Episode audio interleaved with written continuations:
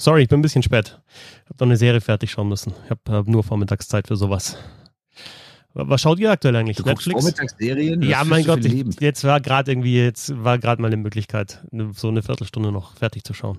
Gestern Abend nicht fertig geworden, erst um zwei aus Straubingheim gekommen, deswegen konnte ich da nicht mehr schauen. Deswegen muss ich das wie, verschieben. Wie du dich da gleich wieder über den, über den Christoph erhebst, das finde ich absolut nicht okay, weil äh, ich bin mittlerweile so sehr in meinem Leben angekommen, dass ich in der Lage bin zuzugeben, dass ich vorhin drei Minuten vor Blogs auf der Toilette angeschaut habe. Ja, damit habe ich kein Problem, das zuzugeben, weil es einfach eine saumäßig spannende Serie ist und ich jetzt wissen will, wie es mit Tony Hamadi weitergeht. Ist das diese Schachserie ja, vor Blogs? Es gibt doch irgendwie so eine geile Blocks ist diese Schachserie, weil ja äh, das Schachbrett auch nur aus vier Feldern besteht, genau. Genau. Ja, ja aber das Block ist doch eigentlich gut. auf dem Schach. Wie heißt denn die Schachserie? Ich schaue die nicht, aber die ist doch, wird doch momentan so gehypt.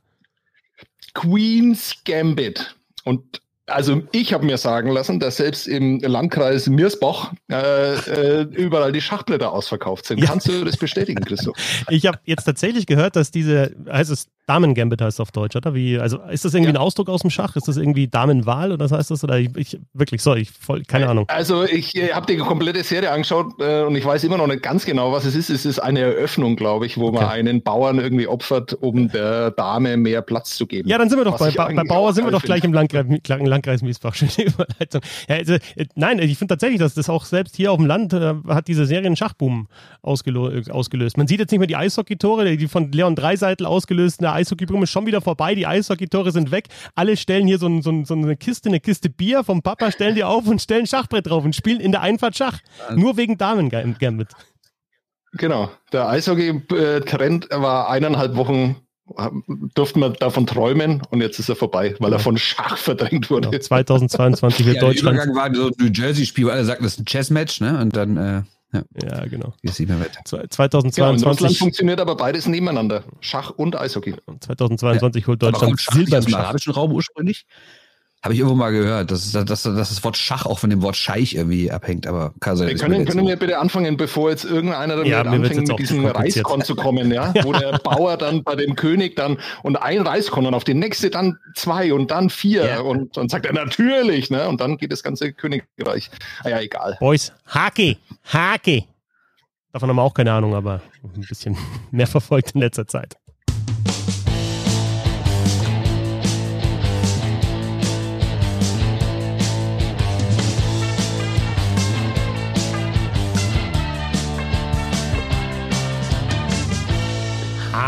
Habedere. Schön, dass ihr dabei seid. Ich bin Christoph Fetzer. Bissl Haki geht immer. Schachdiskussion beendet. Jetzt geht's über um, um Eishockey. Mit dabei, wie immer, im Roundtable Bernd Schwickerer. Servus, Bernd. Ich freue mich sehr, dass ich dabei sein darf. Sehr gerne, sehr gerne. Immer wieder. Und äh, Sebastian Böhm. Servus, Sebastian. Das ist doch hier die Trauerfeier für Rush Limbo, oder? Da bin ich doch richtig jetzt, oder? Richtig? Absolut. Ja, ne? ja da, mhm. da, drüben, da drüben sitzt Thomas Greich. Äh, erwartest Schön, du eigentlich Talk-Radio-Format. Ja, erwartest du eigentlich, dass wir dann auch irgendwann mal sagen und zur Linken äh, mit der Nummer 18, welche Nummer hast du? Ich habe nicht die 18. sprichst du denn jetzt? Ich habe die 6. Äh, Christoph, ja, aber der Christoph wird nie vorgestellt. Also es muss er immer selber machen. Sag's doch selber immer meinen Namen ganz am Anfang. Also da müsst ihr ja mal zuhören. Reicht auch einmal. Aber bei uns ist es bei uns ist es immer so nett. Ich habe immer schlechtes das Gewissen, dass sich durch den kompletten Podcast dann zieht. Ja, das ging mir letztens ja auch so, weil wir werden immer so feierlich vorgestellt und äh, ja. du so, ja, Christoph Fetzer. Ja, genau. Als wärst du nicht hier irgendwie das, das Zentrum des Universums, weißt du? Genau, ja, als wärst du nicht ein bisschen Hockey. Ja. Soll ich, so, so, so, wie Limbo, soll ich dann halt mich, erstmal mich feiern, zehn Minuten und dann als nächstes Donald Trump und dann euch, oder wie? Was wollt ihr? Ja, so können wir es machen. Wäre mal ein Ansatz, ja. Zumindest ist er erfolgreich mit dem, was er ja. macht. Was, was, was, was, ich, was ich gestern gelesen? Der hat einen äh, Acht-Jahres-Vertrag unterschrieben über 400 Millionen Dollar. Also hat 50 Millionen Dollar, wenn mich meine Mathekenntnisse nicht völlig trügen, im Jahr verdient dafür, dass er Verschwörungstheorien und rassistische Hetze ins Mikro bläst. Das ist schon beeindruckend. Finanziert vom ja. US-amerikanischen Staat in den letzten Jahren oder von, von jemand anderem? Von Donald Trump direkt? Nee, oder? nee, nee, von irgendeinem, von irgendeinem Medienverlag, würde ich mal sagen, von einem Medienhaus. Warum, Bernd, sprechen wir eigentlich Fox. jetzt über diesen Rush Limbo? Niveau Limbo. Äh, ähm, weil unser geschätzter äh, Nationaltorhüter Thomas Greis mal wieder auf Instagram was rausgehauen hat und diesmal kein Like, äh, wo ich ja äh, Sebastian vergangene Woche dann recht geben muss, dass ein Like schon was anderes ist, als wenn man was aktiv postet. Diesmal hat er aktiv gepostet, nämlich äh, der gerade von uns angesprochene rechtskonservative Verschwörungstalker, eine Ikone der Ultrarechten in Nordamerika, ist gestorben und Thomas Greis hat kondoliert mit einem Instagram-Post damit würde ich sagen, Benefit of the Doubt äh, beendet, oder? Also jetzt, man kann immer sagen, ja, zweite Chance und so weiter, aber mein Gott, dann, dann glaube ich, hat er jetzt ganz klar gezeigt, wie, wie er denkt und dann haben wir das, glaube ich, auch richtig wahrgenommen beim letzten Mal durch den Like. Ja, ihr erwartet jetzt vielleicht immer so diese Gegenrede von mir, oder? Bin ich nicht immer der Typ, der Überhaupt dann nicht. die Gegenrede dann da bringen muss?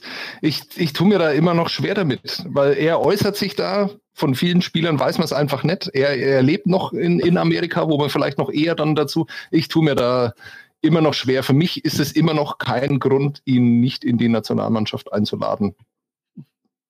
Aber man muss davor ein Gespräch führen, man muss mit ihm reden, man muss das klar machen. Aber äh, es gibt für mich immer noch Kandidaten in dieser Nationalmannschaft, über die nie geredet wird, die wahrscheinlich genauso denken. Weiß halt nur keiner. Okay, dazu zwei Punkte.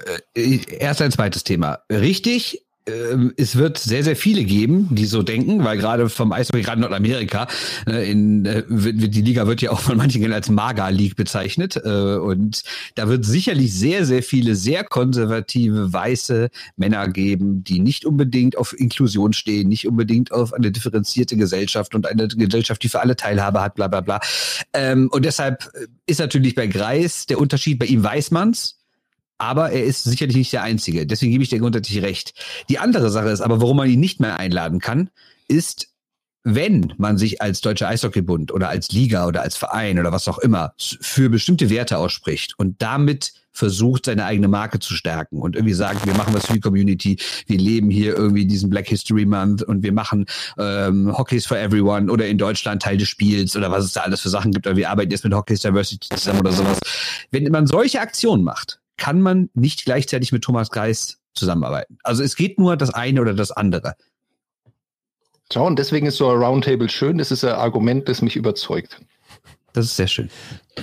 Ich finde, also ich finde ja grundsätzlich, dass man sagen kann, jeder kann seine politische Meinung haben und solange die bestimmte Grenzen nicht übertritt, auch wenn schon innerhalb der Grenzen es Punkte gibt, die mir persönlich nicht gefallen, äh, ist das erstmal in Ordnung, weil der Typ ist Sportler und kein Politiker. Ne?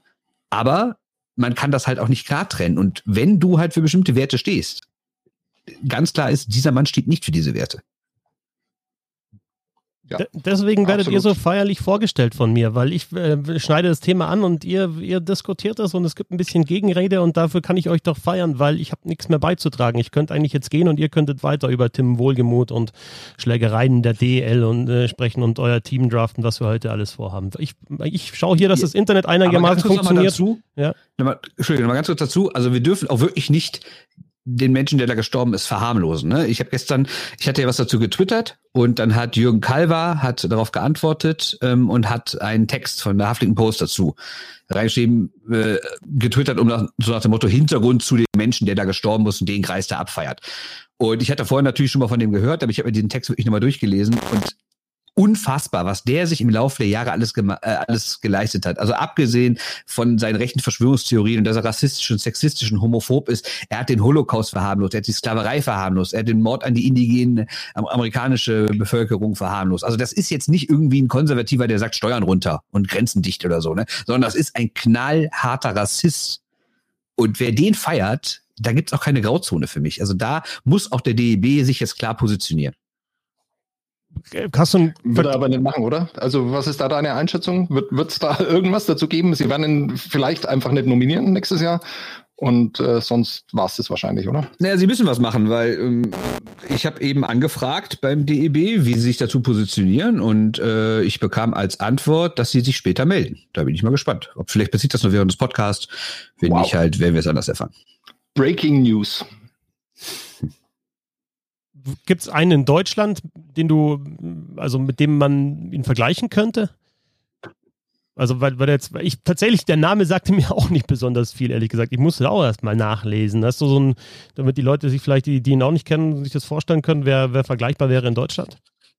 Also nee, irgendwie geht es in Richtung machen, AfD es oder ja, was? Es gibt ja hier nicht diese Talk-Radio-Kultur. Ja, das stimmt. Das ist was anderes. Ja. Nur im Eishockey. Also natürlich gibt es hier Leute, die dann vielleicht bloggen oder Zeitungen rausbringen oder sowas, ne, die extrem sind. Und es mag auch extreme Leute im Radio, über YouTube, im Fernsehen geben oder so, aber halt nicht so extrem, außer sie würden sich dann, also ich meine, das ist auf deutsche Verhältnisse übertragen, ist das schon NPD, was der Mann erzählt, ne? Aber es ist schön. Einfach, einfach so ein leichter, leichter Auftakt mal in einen Podcast. genau. Aber wer, wer, Der Schach, dann Faschismus und dann gucken wir mal, wie es weitergeht.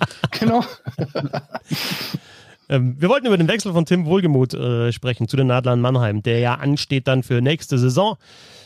Äh, waren Wettbieten zwischen allen anderen Mannschaften in der Liga außer Ingolstadt. Wer kriegt den Iserlohn weit vorn dabei? Krefeld. Auch äh, Straubing hatte gute Chancen am Ende dann. Doch überraschenderweise die Adler Mannheim, die sich die Dienste von Tim Wohlgemuth, einer der vielversprechendsten Spieler in der DEL Anfang 20, gesichert haben.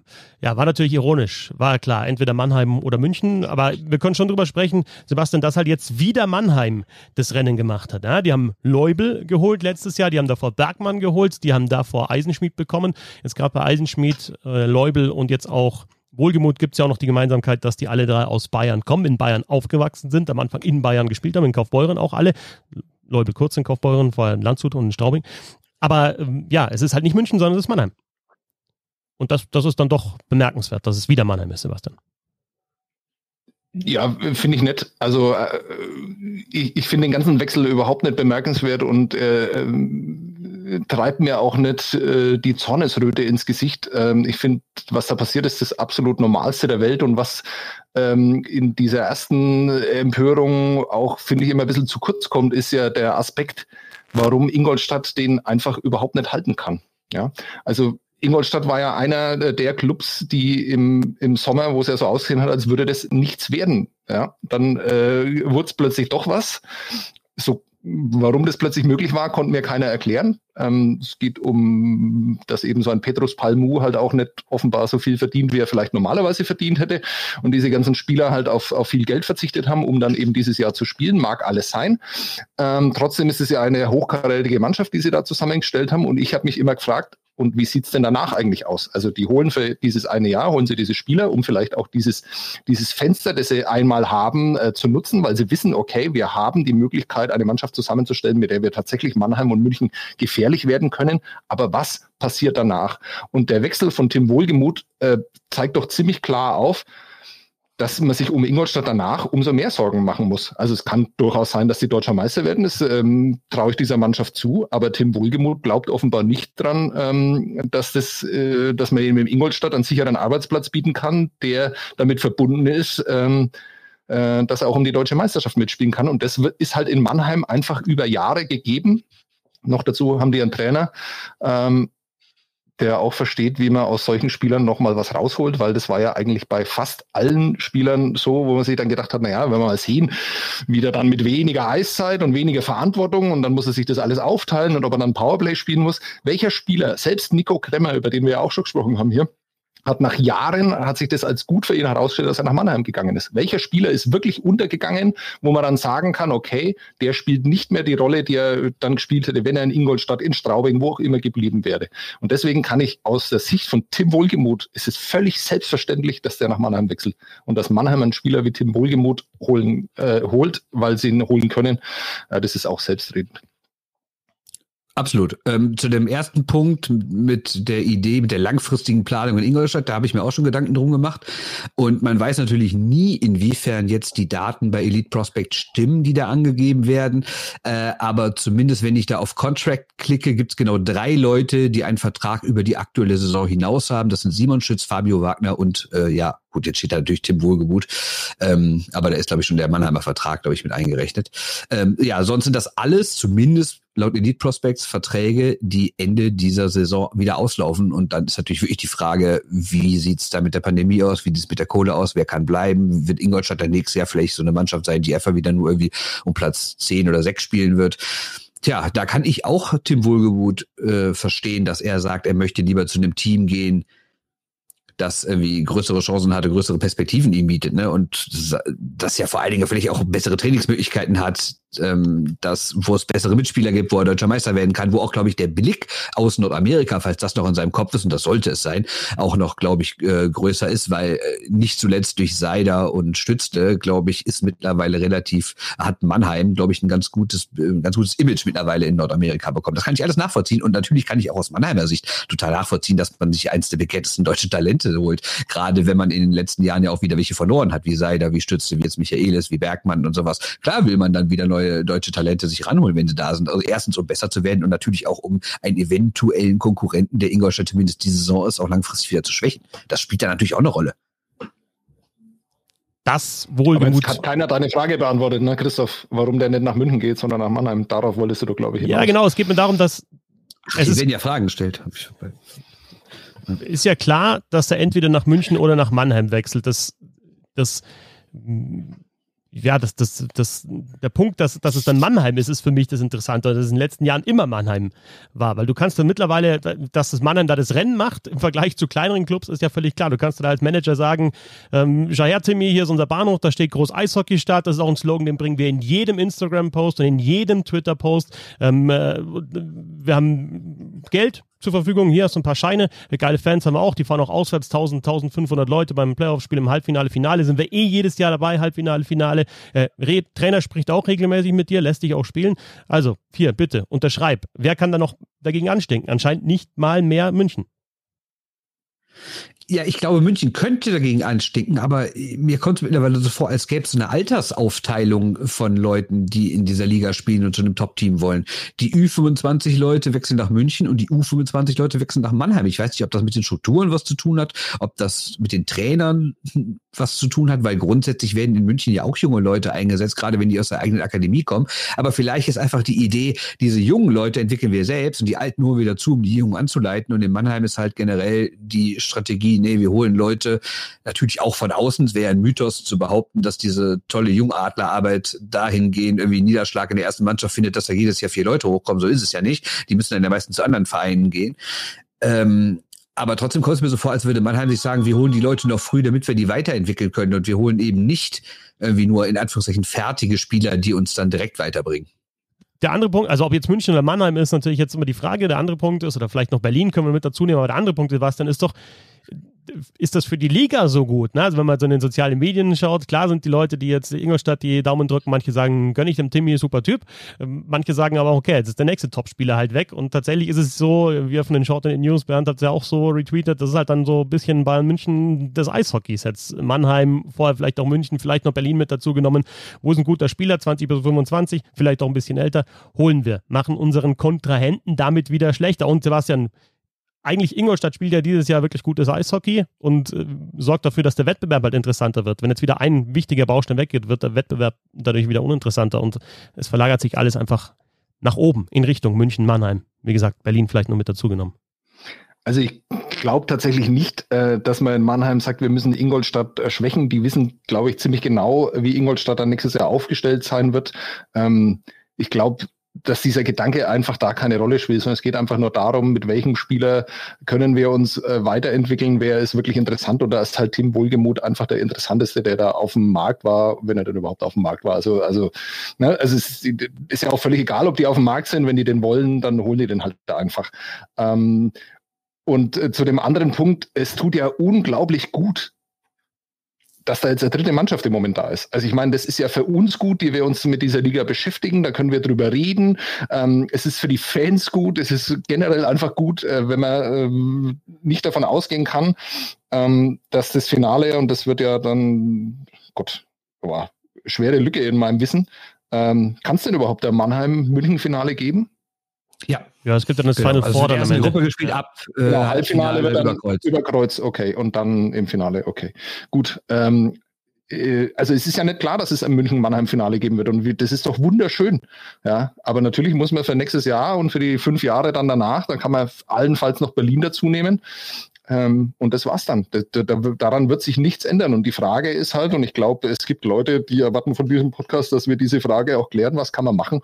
Ähm, damit sich das ändert. Und äh, diese Salary Cap Diskussion finde ich, ähm, finde ich hochinteressant äh, und äh, ich muss mich bedanken bei dem Kollegen, äh, wie, wie heißt er, Banditendoc, Ed Banditendoc, also ich weiß, wie er tatsächlich heißt, aber wenn sich jemand Ed Banditendoc nennt, dann muss er auch äh, quasi durchwegs so bezeichnet werden, Ed Banditendoc. Und der hat äh, den Artikel aus der Süddeutschen retweetet aus dem August, äh, wo es eben darum ging, dass äh, das einfach auch im Fußball totaler Quatsch ist, dass EU-Richtlinien oder EU-Gesetze dagegen sprechen, dass man ein Salary Cap auch im Fußball einführen könnte. Und es ist so, es muss einfach nur der Wille aus dem Fußball selber herauskommen, äh, dass man den Salary Cap einführt. Und das ist im Eishockey ganz, ganz genauso.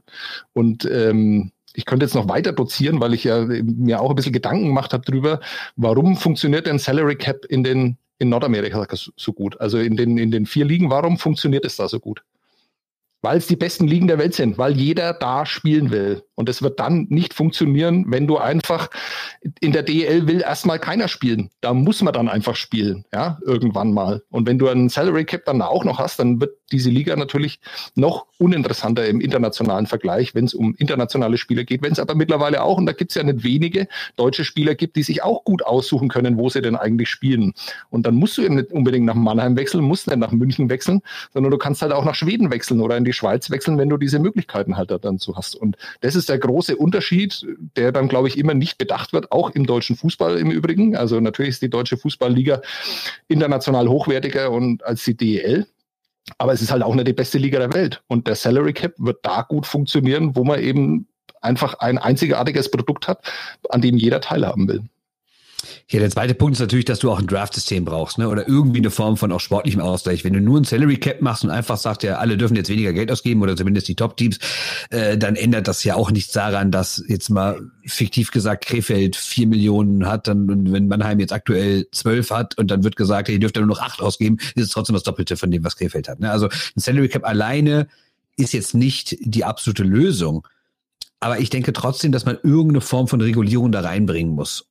Weil anders geht's ja nicht. Sind wir ganz ehrlich, äh, das, was da aktuell passiert ist, also wie gesagt, kein Vorwurf an Wohlgemut, kein Vorwurf an Mannheim, alles normal. Aber irgendwie eine Form von Regulierung muss es doch geben. Weil, wie ich ja gestern auch bei Twitter geschrieben habe, wenn auch langfristig nur zwei und mit Berlin vielleicht drei Mannschaften eine Chance auf den Titel haben, dann ist es irgendwann langweilig. Natürlich ist es schon besser geworden. Jetzt ähm, dadurch, dass ja Auf- und Abstieg wieder eingeführt werden, dadurch, dass es eine Form von Europapokal gibt. Aber, in, aber wenn du trotzdem, sagen wir mal, geht's ja in der DEL meistens um Erster oder nix. Und in anderen Ligen geht's ja dann auch um Klassenerhalt ist schon viel wert, äh, Europapokal ist viel wert, sei es egal, welcher Sport das geht, geht ja auch für Handball oder Basketball oder sowas. Aber im Eishockey hast du halt eigentlich einen Sieger und 13 Verlierer, also mal ganz hart gesagt.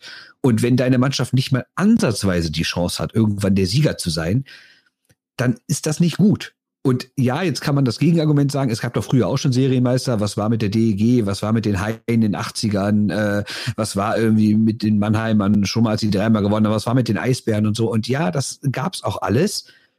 Aber das war meiner Meinung nach trotzdem was anderes, weil damals war das Eishockey noch wilder, da waren nämlich die komischen Mäzene und haben dann sich übernommen. Ich grüße an die schwarze Kasse da in Düsseldorf und so. Und äh, irgendwann war das vorbei. Aber wenn du jetzt Hop siehst oder du siehst Red Bull, finde ich, hat das eine ganz andere Qualität. Erstens ist meiner Meinung nach die Kontrolle besser in der DEL, wo das Geld herkommt. Ich meine, das ist, wenn man ins Krefeld guckt, vielleicht auch nicht immer so da, aber grundsätzlich ist das alles viel, viel solider, was aktuell in der DEL passiert. Und ich kann mir nicht vorstellen, dass Hop oder Red Bull, äh, dass denen sowas passiert, wie es anderen passiert ist, wie es auch in Rosenheim passiert ist, die irgendwie zwei, drei Jahre oben mitspielen und Meister werden noch ein bisschen länger und dann ist auf einmal der Mäzen pleite und dann war es das. Das wird da nicht passieren. Und deshalb finde ich, muss man irgendwie regulieren. Ich weiß auch nicht genau, ob es ein Salary Cap sein muss, ob es da vielleicht eine Art Punktesystem geben muss, wie in Österreich es das mal gab. Ich habe keine Ahnung. Aber dieser komplett in Anführungszeichen freie Markt, der wird langfristig nicht, nicht funktionieren.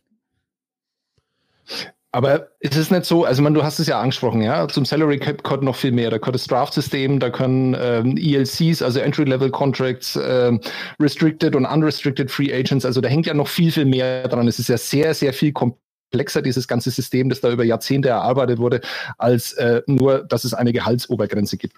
Und ähm, im deutschen Eishockey oder der DEL müssen wir ja viel früher anfangen, weil diese Liga hat ja keine Idee. Die Idee hinter der deutschen Eishockeyliga ist ja nur, und das ist auch historisch bedingt, dass man einfach überleben will. Ja, also man will eine Liga, die konstant ja. irgendwie in der, in, mit den gleichen Teilnehmern stattfindet, wo es nicht jeden, jedes Jahr irgendwie wirtschaftlich drei äh, Ausfälle gibt. Das ist die Idee der deutschen Eishockeyliga. Und ich glaube, das muss man irgendwann mal überkommen und gemeinsam an einer Idee arbeiten, die dann auch heißen kann, wir wollen eine ausgeglichene Liga haben. Ja, wir wollen keine Liga und es ist völlig unrealistisch äh, haben, wo 14 Mannschaften jedes Jahr deutscher Meister werden kann. Es ist natürlich Quatsch, aber wo du halt alle fünf Jahre irgendwie die Möglichkeit hast, neue ähm, Favoriten mit reinzubringen und Mannschaften, die dann reinkommen. In der NHL, sind wir ehrlich, ist es ja auch nicht so. Es wird sehr viele Franchises geben, die in ihrer kompletten Geschichte nie den Stanley Cup gewinnen werden. Trotzdem ähm, liegt es dann zum großen Teil an den Leuten, die dort selber arbeiten, weil sie zu einem gewissen Teil alle die gleichen Voraussetzungen haben. In der DL ist es nicht annähernd der Fall. Und diese Idee muss dann halt irgendwann mal implementiert, ja Gott, äh, Eieiei, kann man bitte dieses Fremdwort implementiert werden? Ja. Und es ist einfach generell wichtig, dass man diese Idee dann vorgibt, ja.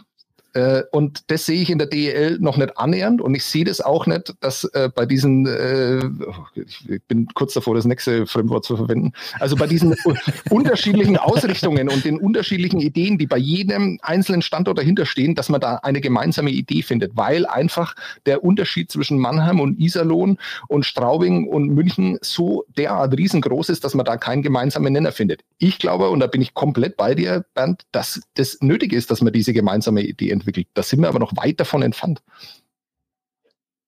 Die Idee ist ja aktuell, ich will der Geilste sein, ich will der Beste sein. Und es gibt ja auch für die großen Mannschaften Wettbewerb. Ab dem Halbfinale ist ja klar, dass München, Mannheim, meistens auch Berlin dann im Halbfinale sind. Und die erfolgreichen Clubs haben halt einfach weder im Fußball noch im Eishockey überhaupt ein Interesse daran, irgendwelche Begrenzungen zu bekommen. Und die erfolgreichen Clubs sind aber einfach die, die das Ganze antreiben. Deswegen haben sie das Sagen. Und äh, es gibt ja auch, weil du gesagt hast, äh, vom EU-Recht gedeckt, es gibt ja auch keine Regelung, die sagt, wir dürfen 9 plus 2 Kontingentstellen haben oder wir dürfen 7 plus 2 oder wir dürfen, ja, wir dürfen genau. so viele haben, wie wir wollen, wie es in den 90er Jahren war. Du musst dir halt diese, diese Begrenzung musst du dir selber auferlegen und dazu brauchst du von allen 14 Mannschaften die, die, das, die, die, die Absicht, das auch zu tun. Und die Absicht ist nicht vorhanden. Zumindest natürlich nicht von denen, die oben sind, weil die sind oben sind, die wollen halt oben bleiben.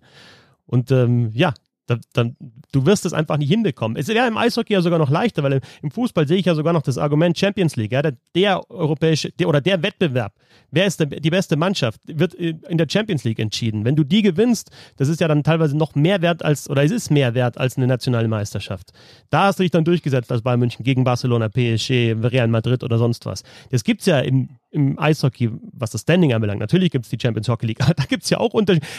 Habt ihr schon mal davon gehört, dass in der Champions Hockey League jeder gleich viele Kontingentspieler einsetzen darf? Nein, da hat, spielt jeder nach seinen Regeln und dann gibt es einen europäischen Wettbewerb und dann gewinnt halt eine Mannschaft. Entscheidend sind die nationalen Oder Wettbewerbe. Hast du mal gehört, dass in der Champions Hockey League jemand sagt, hurra, wir haben uns dafür äh, qualifiziert wie im Fußball, wir haben irgendwie die nächsten fünf Jahre finanziell gesichert, genau das Gegenteil. Also ich meine, wer Thomas Popisch letztens bei Band Jonis gehört hat, der hat sogar gesagt, dass Alfred Brei die Hände über den Kopf zu seinem Stich, wenn die in die Champions League kommen, ne?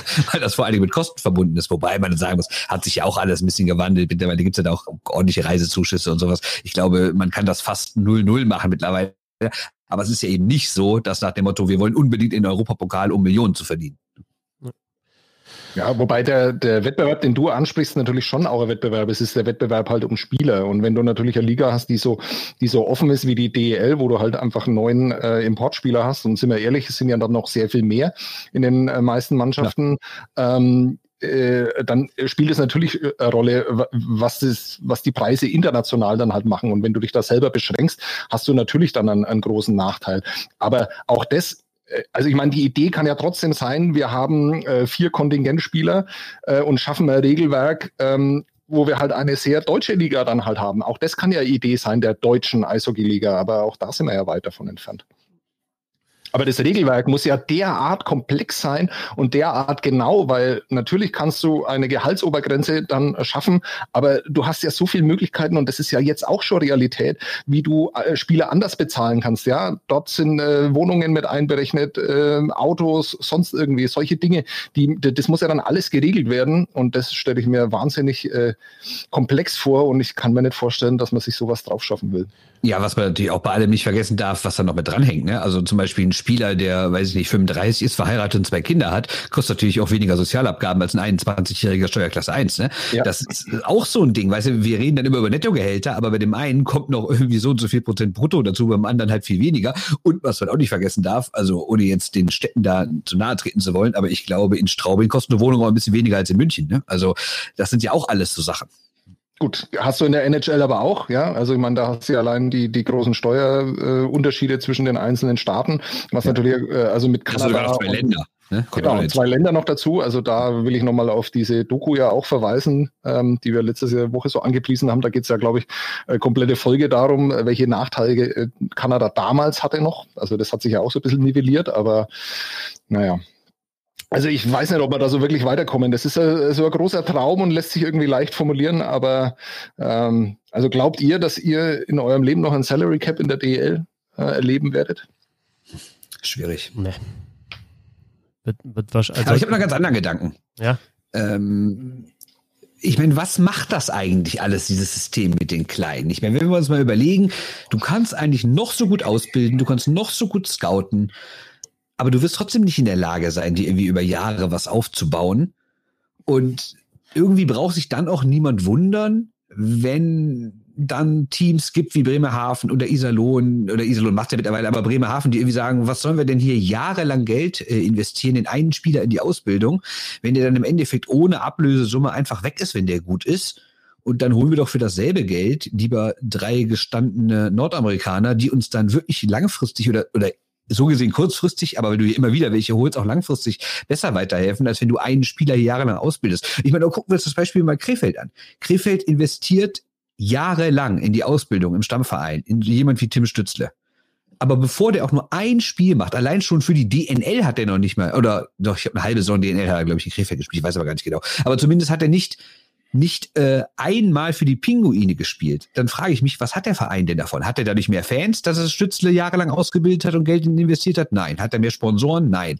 Er kriegt ja noch nicht mal Anerkennung, weil alle Orten jetzt Mannheim dafür feiert, was dem, dem Stütze für ein Supertalent ist. Und dann fragt man sich ja auch, wenn es so weitergeht, wenn die besten Spieler immer so früh schon abhauen, teilweise ja in der Jugend schon weggekauft werden, was lohnt sich überhaupt denn die Ausbildung für solche Vereine wie Krefeld oder Kaufbeuren? Ich meine, guckt, guckt euch mal als an, wenn wir, wenn wir mal eine Mannschaftsaufstellung machen würden für jeden Verein, den es in den ersten drei, vier Ligen gibt in Deutschland. Und dann würde alle Spieler, die in der Jugend waren, würden da im Kader stehen. Da wäre Kaufbeuren aber auf jeden Fall ein Erstligist. Sind sie aber nicht. Und was haben die davon? Klar, kriegen jetzt von uns hier, äh, von uns drei Typen mal einen kleinen verbalen Schulterklopfer. Aber ist das, was die wirklich weiterbringt? Nein. Ja, sie spielen nicht DEL und werden wahrscheinlich auch nie DEL spielen, aber ich finde, wenn du nach Kaufbeuren fährst und ich war vorletzte Saison in den Playoffs dort, dann merkst du schon den Stolz dieser Eishockeystadt, diese, dieses Eishockeystädtchen. Und ich glaube, das ist die, du musst einfach die SC Freiburg-Mentalität einnehmen. Gut, Freiburg ist jetzt ein Bundesligist, aber die sind stolz darauf, dass sie diese Spieler ausbilden, dass sie die rausbringen. Die wissen, dass diese Spieler wechseln werden. Die versuchen jedes Jahr eine gute Mannschaft zu, aufs, aufs Feld zu bringen. Möglicherweise haben sie Kontakt in der Fußball-Bundesliga zur Europa League. Kaufbeuren wird keinen Kontakt zur DEL haben, aber das ist weiterhin ein Eishockey-Standort und die sind weil natürlich regt es einen auf, wenn ein 17, 18, 19-Jähriger weggeht, der gut ist. Aber Kaufbeuren hat ausverkaufte Stadien in den Playoffs und ähm, hat eine Mannschaft, die dann halt für ihre Leistung gefeiert wird und man weiß, okay, das ist ein Kaufbeurer, das ist ein Kaufbeurer, der hat bei uns gespielt und ich glaube, da kannst du dir schon auch eine Identität erstellen. Als DEL-Verein, ja, musst du entweder machen, was Bremerhaven zum Beispiel aktuell macht oder was Ingolstadt zum Beispiel auch gemacht hat. Ich meine, beide haben ja die Regeln zumindest gebogen jetzt in dieser Saison. Also Bremerhaven mit dem Kader mit, mit eigentlich Kontingentspielern und Ingolstadt, ja, lange gewartet und dann doch wirklich Topspieler verpflichtet für kleines Geld. Du kannst entweder die, den Weg gehen oder sagst, okay, du bist halt dann so gerade so an den Playoffs-Sorten, ähm, bildest halt vielleicht vielleicht die, die Spieler aus und hast trotzdem einen Eishockey-Standort. Was hast du sonst für eine Chance? Ja, sieht man ja in Nürnberg gerade, wie unglaublich schwierig das ist, da diesen anderen Weg zu gehen. Da äh, wirst du nach sechs Wochen wirst du nervös, äh, wenn das dann halt einfach nicht funktioniert. Und dabei muss so ein Konzept halt wahrscheinlich drei Jahre durchgesetzt werden, bis du da irgendwie mal so was Annäherndes wie einen Erfolg dann irgendwie auch vorweisen kannst, der nicht irgendwie ähm, aufgrund von einem Spielsystem oder aufgrund von Stimmungen in der Mannschaft dann halt bestimmt ist, sondern der halt wirklich, meine Güte. Äh, aber nochmal zu Kaufbeuren. Du sagst, du schwärmst jetzt von diesem Eishockey-Standort. Also ich war im Dezember da, Stimmung gleich null null. Es war, war nichts los. Ja. Und äh, auch das finde ich im Nachhinein ja hochinteressant. Da war ich bei einem Superspreader-Event und ich bin, glaube ich, der Einzige, der da gesund rausgegangen ist. Da habe ich ja riesen Glück gehabt an dem Tag. Naja.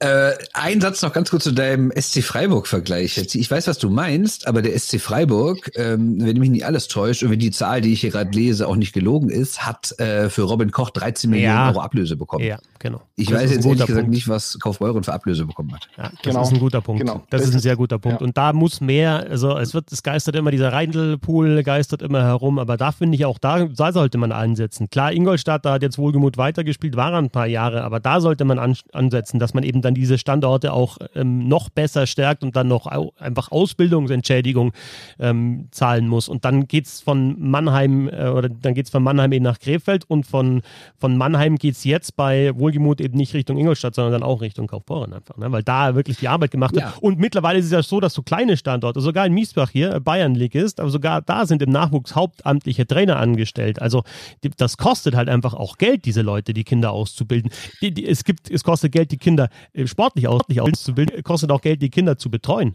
Also und, und das sollte natürlich Eben. finanziert werden. Und wenn da die, äh, die Kohle von Red Bull und von, von, und von Hop ankommt, dann, dann äh, ist das doch okay. Richtig, wenn das so wäre. Und vielleicht könnte man das sogar anders machen, dass man eben nicht sagt, der kriegt irgendwie einmal eine pauschale Geschichte, sondern vielleicht sagt man, naja, wir gucken einfach mal, was der so bringt. Pro Meistertitel, pro, weiß ich nicht, 50. Scorerpunkt, pro zehntes Länderspiel oder sowas, wird immer was gezahlt oder sowas. Das wäre doch mal interessant. Absolut. Absolut. Ja, also genau. da, dafür, dafür braucht es eine Idee. Genau. Wir haben ich liefere doch was. Ja, ich, ich biete doch an. Nein, nein, ich meine, ich mein, diese große, übergestülpte Idee, ja, die der deutschen Eishockey-Liga, ja, wenn, wenn, wenn die Idee der deutschen Eishockey-Liga ist, das deutsche Eishockey generell voranzubringen, wunderbar. Die Idee sein. Ist die Idee aktuell jetzt nicht in erster Linie, aber vielleicht kann sie ja, das werden. Ja. Im Moment werden. ist die ja. Idee einfach, dass die deutsche Eishockey-Liga wirtschaftlich stabil bleibt. Und ja, das ist die einzige Idee, die die Liga hat. Nachdem wir jetzt doch dann da, da haben wir noch äh, gut Schwung aufgenommen jetzt, wunderbar. Dann reise ich ja jetzt wieder runter mit Frustfaust, die es gibt in der DL und Diskussionen um Sperren. Natürlich Mitchell hört der Stockstich gegen Daniel Pieter und ja, Fox äh, bei schon verlorenem Spiel nochmal gegen den Kopf gecheckt. Ich hatte so zwischenzeitlich den Eindruck, dass vielleicht das Frust, äh, Frustlevel nicht ganz so hoch ist. Hat vielleicht auch mit den fehlenden Zuschauern zu tun, aber mittlerweile merkt man auch beim, ja, dann eben vor allem bei Mannschaften, die halt nicht mehr so gute Chancen auf die Playoffs haben, dass das vielleicht auch mit reinspielt und äh, ganz raus bringst du es anscheinend nicht aus dem Eishockey. Also die Aktion von Mitchell Hurt war extrem hinterhältig, völlig unabhängig von der Vorgeschichte, da von der Strafbank, von der, von der, ähm, ja, war ausnahmsweise nicht auf der Strafbank, sondern von der Ersatzbank da äh, zu stechen Richtung Pieter mit dem Schläger hat mit dem Sport natürlich absolut überhaupt nichts zu tun. Genauso wie die Aktion von Fox ist ja schon vorbei und dann haut er da im Gegenspieler nochmal seine Handschuhe ins, ins Gesicht. Also das sind so Situationen, die, die braucht kein Mensch, aber da sind wir uns leider zu einig wahrscheinlich. Nee, nee, sind wir gar nicht, weil ich glaube, die beiden Szenen kann man, kann man nicht vergleichen und man kann sie auch nicht unter Frust irgendwie äh, subsumieren. Ähm, ich glaube, also äh, die, diese Fox-Aktion ist eine leider typische Eishockey-Aktion und es ist leider eine typische Fox-Aktion. Ja? Und es hat natürlich was mit Frust zu tun und äh, dass du in Nürnberg überhaupt kein Spiel mehr gewinnst und dann auch in Schwenningen ganz ordentlich spielst, sondern trotzdem mit 1 zu 4 halt einfach klar unterliegst. Natürlich spielt es damit rein.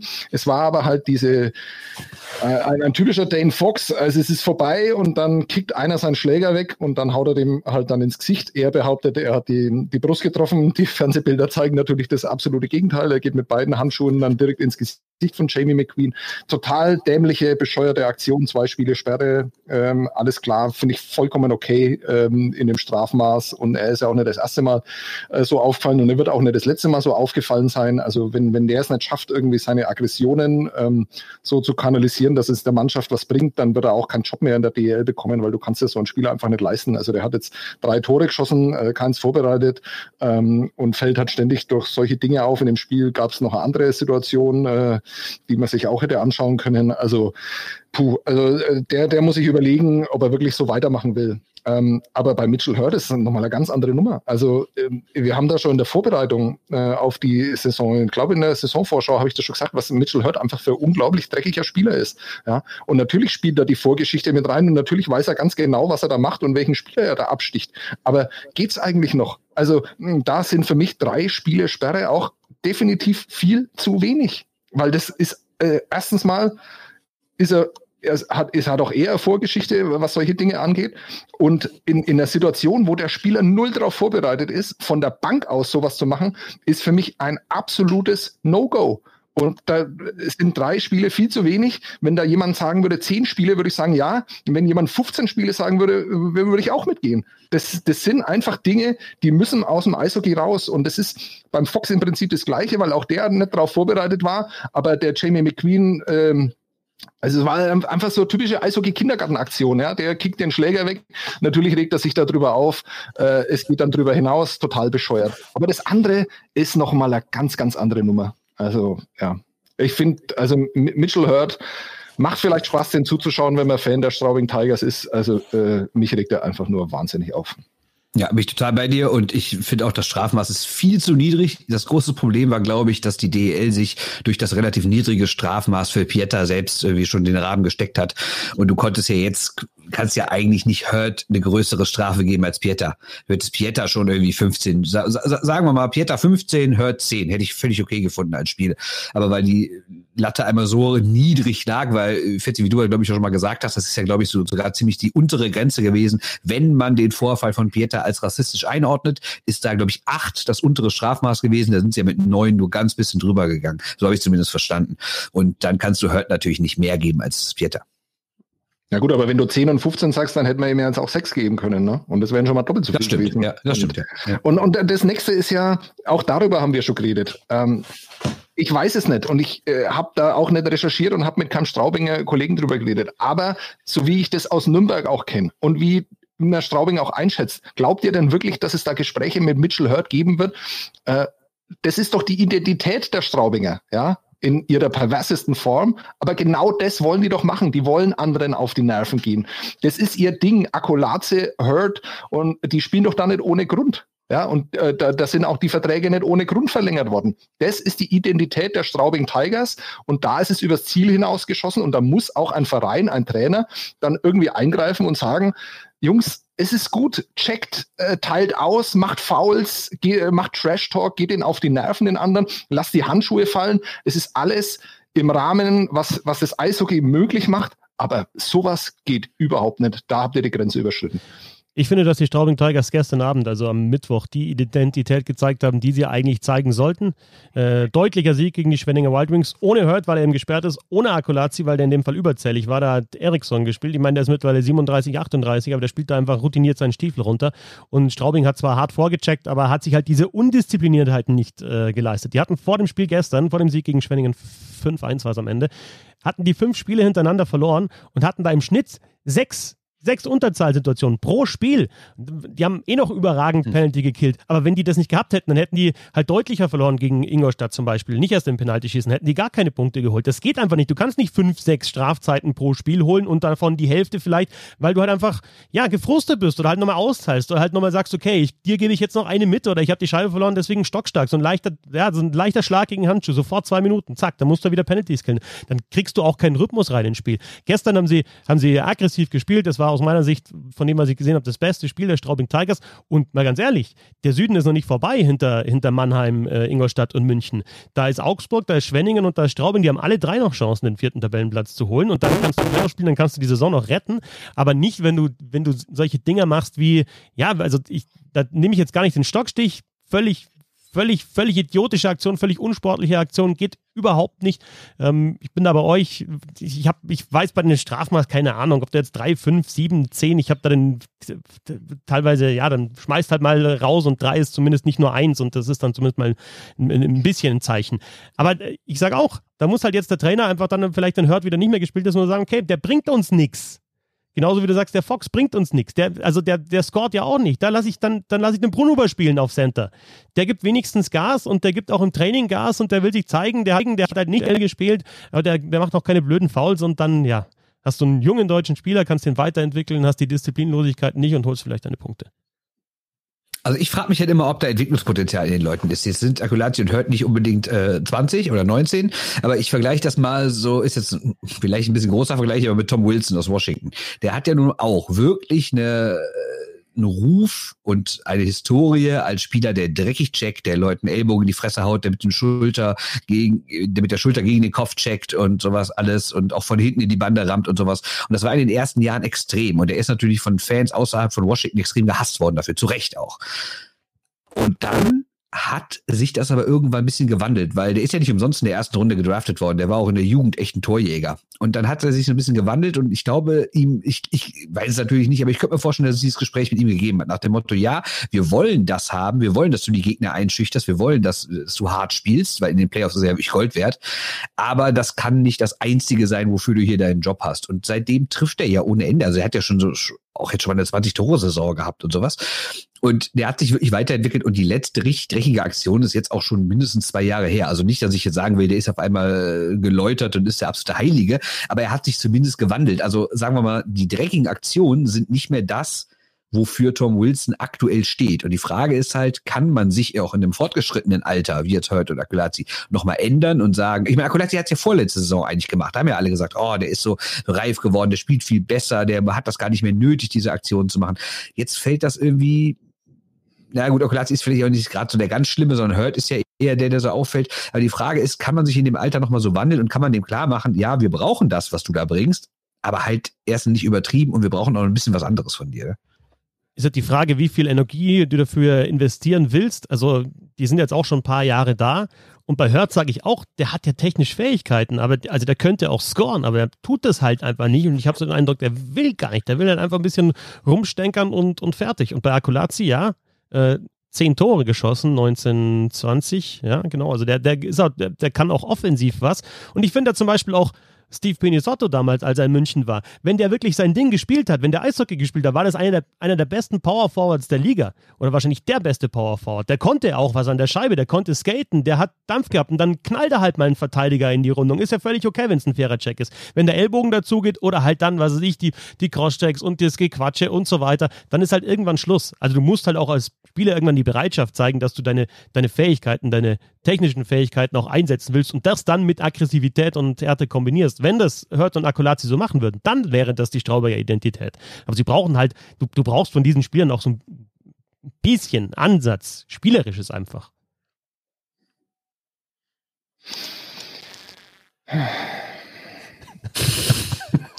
Lass los, Herr Böhm.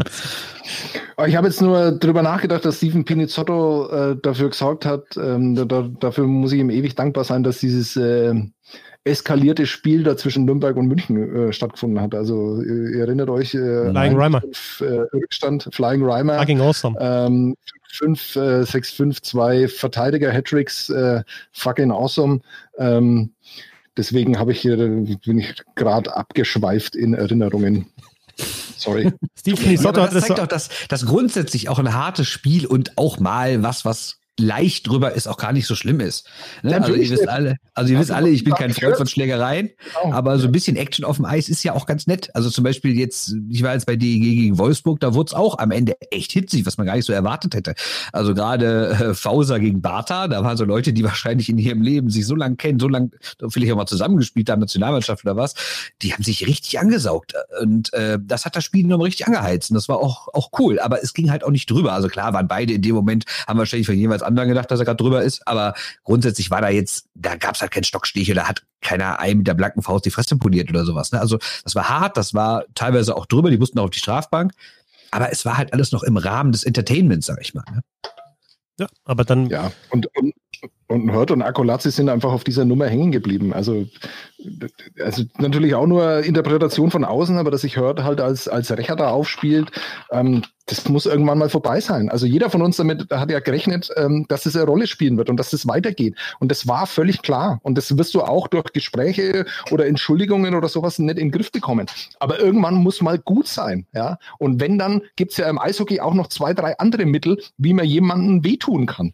Und es ist halt Stockstich von der Bank aus, ist halt kein Mittel, sondern dann checke ich ihn halt. Ja, es gibt ja auch viele, in jedem Eishockeyspiel gibt es diese Situation, wo jemand einen Check mitbekommt und sich dann denkt, boah, nee, komm, das kann ich nicht auf mir sitzen lassen, weil sie halt alles irgendwie so stolze, äh, hoch gechesse Jungs sind, die dann irgendwie dann halt einfach nicht anders mit ihren Aggressionen umgehen können und im, im, im nächsten Wechsel fahren sie den dann halt voll an die Bande. Ist doch okay, ja, das gehört zum Eishockey dazu. Aber der Stockstich von der Bande aus halt einfach überhaupt nicht. Ja, ich finde, da kannst du halt auch immer, du kannst schon unterscheiden, ist das eine Eishockey-Aktion, ist es keine Eishockey-Aktion. Das ist für mich so immer eine Richtlinie, die man, die man, die man ansetzen muss. Und ein Stockstich ja. von der Ersatzbank gegen den Spieler, der das nicht erwartet, ist keine Eishockey-Aktion. Da nimmst du deinen Schläger als Waffe her. Und das geht nicht. Ich frage mich auch, wie stumpf der eigentlich ist, dass der ernsthaft denkt, dass das hätte keine Konsequenzen. Also, also oder hat er wirklich gedacht, das ist ihm keiner? Egal. Nein, es ist ihm wahrscheinlich egal. Es ist ihm egal in dem Moment, glaube ich.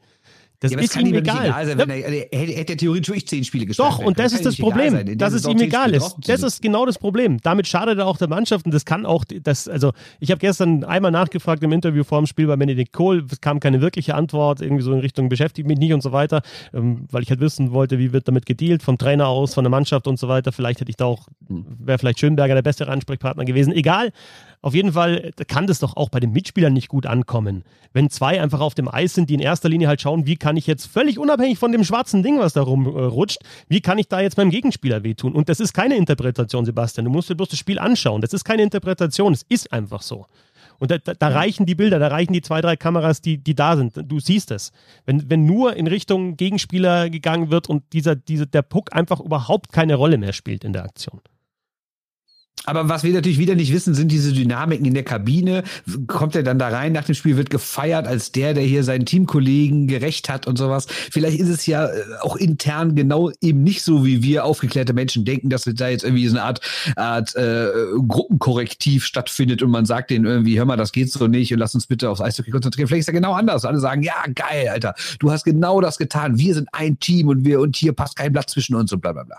Ich bin mir nicht so sicher. Das ist was, was man in, diesem, in dieser Saison auch sehr, sehr gut lernt. Es gibt zwei Aktionen, die, äh, die der Mannschaft so richtig äh, pushen können. Ja, und das sind keine Tore, das sind keine Assists, es, sind, es ist immer der geblockte Schuss. Ja, ja da rastet die Bank, Bank immer aus. Ja. ja. Äh, am besten noch von einem Spieler, von dem er das nicht erwartet und der dann halt noch einen zweiten nimmt, obwohl er äh, das Bein gebrochen hat. Ja, das ist, das macht Mannschaften so richtig heiß. Und das mhm. zweite mhm. ist der Check. Ja, am besten noch von jemandem, also wenn sich jemand mit Dennis Reul anlegt, ja, obwohl er nur 1,78 Meter groß ist und 75 Kilo schwer ist, dann pusht es so, so eine Mannschaft auch. Ich glaube, solche Sachen pushen eine Mannschaft nicht. Da gibt's einfach viel zu viel. Da gibt's welche, die dann irgendwie sagen, vielleicht, weil's, weil sie meinen, dass es von ihnen erwartet wird, junge Spieler auch, die dann so tun und ihm vielleicht auf die Schulter klopfen, aber ich glaube, den Rückhalt der Mannschaft hast du da absolut nicht. Und du willst doch, in, du willst doch in erster Linie gewinnen, um das geht's dann. Und wenn, wenn dir ein geblockter Schuss hilft dir, um zu gewinnen, weil der Schuss nicht aufs Tor kommt und ein Check hilft dir vielleicht auch, um zu gewinnen, weil du einen Gegenspieler aufarbeitest. Aber ein Stockstich, gut, der hat jetzt in dem Fall keine Strafe äh, gegeben, aber irgendeine Aktion, eine dumme Aktion, die vielleicht dem Gegenspieler wehtut, dich aber in Unterzahl bringt, die, die bringt dir doch nichts. Also da, da denkst du doch daran, irgendwann an der, Band, äh, an der Bande könnte ich mir vorstellen, hör halt mal auf mit dem Blödsinn, jetzt müssen wir wieder Penalty killen, obwohl wir jetzt gerade drin waren im Spiel, lief doch eigentlich ganz gut. Dann kommt wieder so eine Scheißaktion und wir fangen uns wieder ein, eins ein. Dann gehst du runter vom Eis und ich glaube jetzt keiner, keiner feiert irgendwie einen Mitspieler, der einen Check ausgeteilt hat oder irgendwie dann nochmal dem Gegenspieler ins Gesicht gehauen hat, wenn das Spiel halt 1-5 verloren wird. Das kann ich mir nicht vorstellen. Boah, geile Aktion, da nochmal ein Zeichen gesetzt. Glaube ich nicht. Ja, glaube ich auch nicht. Heute keine Game Show. Heute keine Game Show, sondern heute hat sich der äh, Bernd was anderes überlegt, was wir heute zum Abschluss machen. Die Leute schalten jetzt aus, weil die hören uns ja eh nur wegen der Game Show. Die ganzen Diskussionen, die wir geführt haben, die können wir uns sparen, aber uns hat Spaß gemacht. Es geht nur ums Quiz, nur das Quiz ist entscheidend. In Zukunft machen wir, glaube ich, nur noch Quiz. Nee, Quatsch, also heute was anderes, Bernd.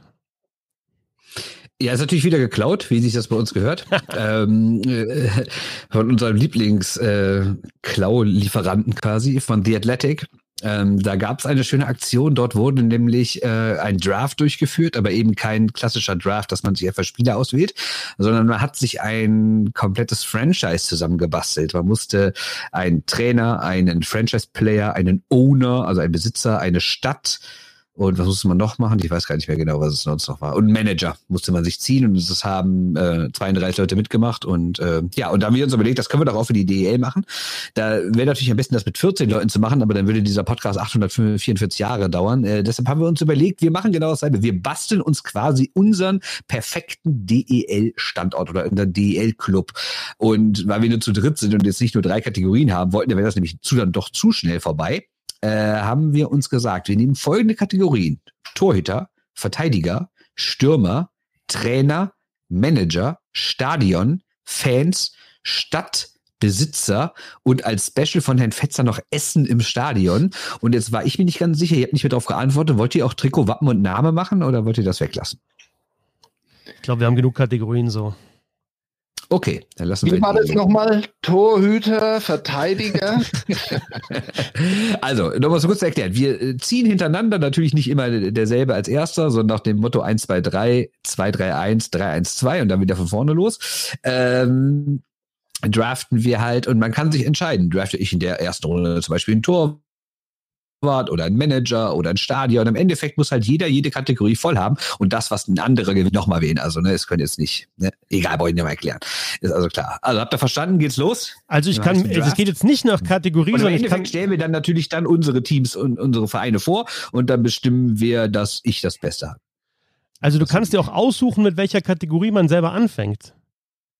Ja, sicher. Okay, ah, okay, gut. Dann ist natürlich die Frage, dann, dann ist natürlich die ah, Frage, okay. überlege ich irgendwie, gibt es bei den Stürmern vielleicht mehr Auswahl und deshalb wähle ich die nicht in den ersten zwei Runden, sondern ich wähle erstmal das, von, wo mir ganz wichtig ist in der Kategorie, die, ah, die Person, die und die Sache. Jetzt habe ich noch mehr Bock. Jetzt habe ich noch mehr Bock. Am Anfang war ich so, äh, aber ah, okay, jetzt habe ich es verstanden. Gut, wer fängt an?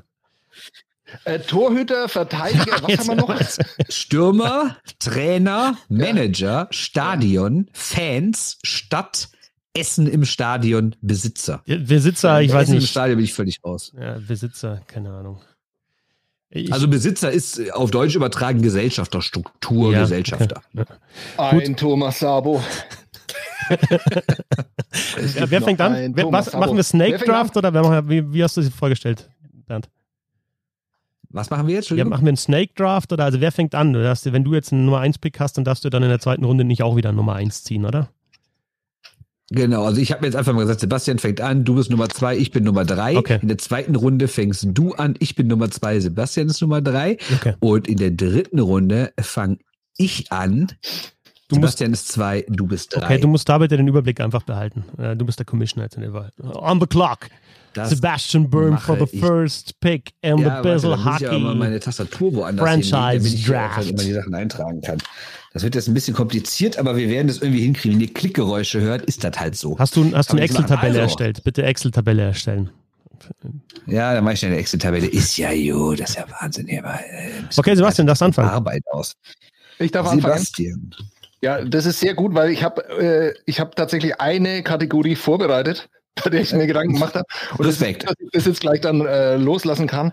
Ähm, äh, dank Günter Klein, und ich weiß schon, dass wir nicht jedes Mal so eine lange Geschichte erzählen müssen, aber wissen wir, äh, was ähm, dieser Mann äh, gemacht hat, direkt nachdem er äh, die Playoff-Finalserie verloren hat. Er hat dann einfach die nächste Saison schon wieder vorbereitet, indem er sich in sein Kämmerlein zurückgezogen hat in München und den Laptop ausgepackt hat, während draußen die Party abging. Ähm, First overall in diesem äh, Draft wird Pavel Groß sein, der Trainer meiner Fürth Fischöders. Ja, vielen Dank. Damit hast du meinen Nummer 1 Pick auch gemacht und ich kann das Spiel eigentlich schon einstellen. Danke. Bitte, kein Problem. Ich, ich bin jetzt von zwei, oder? Ja. Also, ähm, Sebastian hat ähm, den, den Groß. Dann äh, ähm, gibt es für mich tatsächlich, dann setzt mich Sebastian da in der Kategorie schon unter Druck, dass ich auf jeden Fall Thomas Popisch haben will als Trainer und den jetzt in dem Fall auch nehme. Das heißt, alle anderen bleiben für dich, Bernd. Also hast du da keinen Druck mehr, aber hast halt vielleicht wahrscheinlich dann die ersten beiden weg. Äh, das gefällt mir natürlich überhaupt nicht, weil den hatte ich ja auch stehen als meinen äh, zweiten Trainer. Und deshalb werde ich den Trainer jetzt erstmal äh, hinten anstellen und erstmal wahrscheinlich weinen. Und jetzt bin ich schon leider komplett überfordert. Äh, was war mir denn doch wichtig? Ähm, ja, dann Tja, das ist jetzt echt bitter, weil ich war mir auch ganz sicher, ich muss zwingend einen Trainer nehmen. Aber dann nehme ich halt einen Torwart und nehme Matthias Niederberger. Sehr gut. Zweite Runde? Ja, in der zweiten Runde beginnst du. Okay, ähm, Ich will tatsächlich, dass mein Team im Kurt-Frenzel-Stadion spielt. Ich war noch nicht in allen 14 Stadien in der DL, aber ich finde, in denen, denen ich war, ist das äh, CFS das Beste und deswegen drafte ich dieses Stadion. Finde ich einen absurden Take, weil viel zu wenig Zuschauer reinpassen, aber bitte. Über 6000, genau die richtige Größe. Warst du, du warst auch da, als Düsseldorf da im Viertelfinale gespielt hat. War das nicht geil? Doch, war super, aber. Äh, war es geiler als, als die DEG also vor 8000? Ambition, hier auf Jahre deutscher Meister zu werden, ist das, ist das zu wenig. Ja, kann man noch ausbauen. okay. Wer hat den zweiten Pick in der zweiten Runde? Äh, Nummer zwei bin ich, sehe ich gerade. In der zweiten Runde. Und äh, ich bin komplett vor den Kopf gestoßen wegen der, äh, wegen der Trainernummer. Das ärgert mich wirklich. Deswegen will ich äh, meinen Hot Take. Ja, okay, dann äh, nehme ich mein Stadion. Und das ist nämlich Köln. Ich will natürlich das größte Stadion der Liga haben, damit ich die meiste Kohle verdiene. Ja, da sind wir wieder beim Problem der DL. Es geht nur um die Kohle, nur ums Gewinnen. Sehr schön. Ja, sicher. Sebastian? Okay, das, das heißt also, ich kann jetzt äh, Mannheim dann quasi als allerletztes Stadion dann nehmen, weil ihr ja eure Stadien schon voll habt, ne? Weil ihr seht, du bist sehr clever. Jetzt, ja, zum ersten Mal ähm, bringt der Taktik mit rein in so, eine, in so ein Format. Ja. Wunderbar. Nee, das nennt man eine Taktik, das nennt man Nachdenken. Nachdenken, genau, ja. Es schadet ähm, auch nicht. Manager, also kürzlich haben die Ice Tigers unter der Woche gespielt. Und ich denke mir, wer sitzt denn da abseits der Pressetribüne, den kenne ich doch. Ähm, und dann sitzt da halt einfach Jan Axel Alavara und scoutet ein für mich ja eigentlich völlig unbedeutendes Spiel und zwar von der ersten Sekunde bis zur 60. Minute komplett durch, macht sich Notizen, ist nicht mehr ansprechbar, vollkommen in dem Spiel drin. Diese Akribie hat mich äh, beeindruckt, was man in Mannheim da so generell aufgebaut hat. Hm, da geht es nicht nur um den Trainer, sondern da geht es um das ganze System. Äh, beeindruckt mich auch. Ähm, deswegen werde ich auch mich in der zweiten Runde bei Mannheim bedienen und Jan Axel Alavara zu meinem General Manager machen. Den Gedanken hatte ich auch, ähm, weil er natürlich ein super Manager ist. Die Frage ist halt nur, äh, bin ich in der Lage, ihm so viel Geld zu geben, dass er es ausleben kann? Ne? Also kann Jan Axel Alavara es auch mit einem Team, was nicht so viel Geld hat? Weiß ich halt nicht. Wer denn dran überhaupt? Aber die Chancen stehen nicht schlecht, dass er es kann. Wer ist denn dran? Ich bin dran, oder? Genau, jetzt beginnen, äh, äh, äh, äh, genau, wir beginnen die. Ja, ja, wir sind jetzt. Ja, stimmt, du hast recht. Entschuldigung. Also, Nee, ich fange an, richtig. Die dritte Runde. Jetzt habe ich den ersten Pick okay. in der dritten Runde. Ja, Gott, ja. Und ich bin äh, ja. eigentlich wieder komplett überfordert. Lass es mir überlegen. Trainer sind beide weg, kann ich ganz spät nehmen. Manager. Ähm, Tja, nee, ich nehme Fans. Ich nehme also die Fans aus Augsburg, die nehme ich nämlich schon. Die dürfen dann natürlich nur äh, in der quasi, also ne, es geht mir nicht darum, dass es wirklich die Fans aus Augsburg sind, sondern das, für das die Fans aus Augsburg stehen und wie das Stadionerlebnis in Augsburg ist und wie, wie leidenschaftlich sind und wie die singen und wie die feiern und äh, ja, deswegen nehme ich die Fans aus Augsburg. Okay. Da bin ich jetzt dran.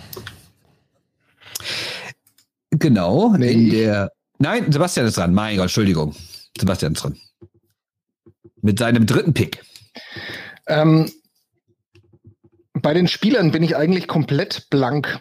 Ja, weil ähm, ich erwarte von einem Spieler für meine Franchise mehr, als dass er nur Tore schießt, vorbereitet oder sonst irgendwas. Ich erwarte auch etwas Persönlichkeit. Und da sind wir mal ehrlich, sind wir der DEL nicht so wirklich äh, äh, gut besetzt. Ähm, deswegen nehme ich den Spieler, der für mich da am meisten Persönlichkeit mitbringt. Als Verteidiger äh, picke ich Konrad Abelshauser.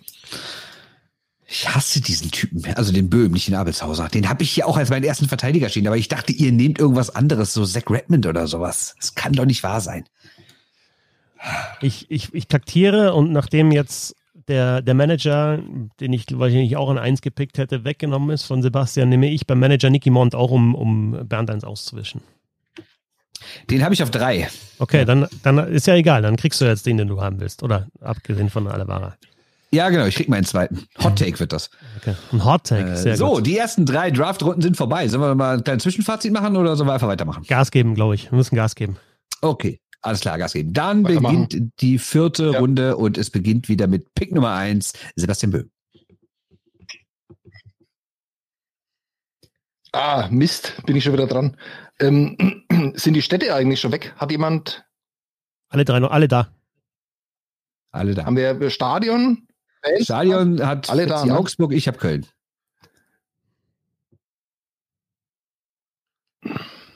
Boah.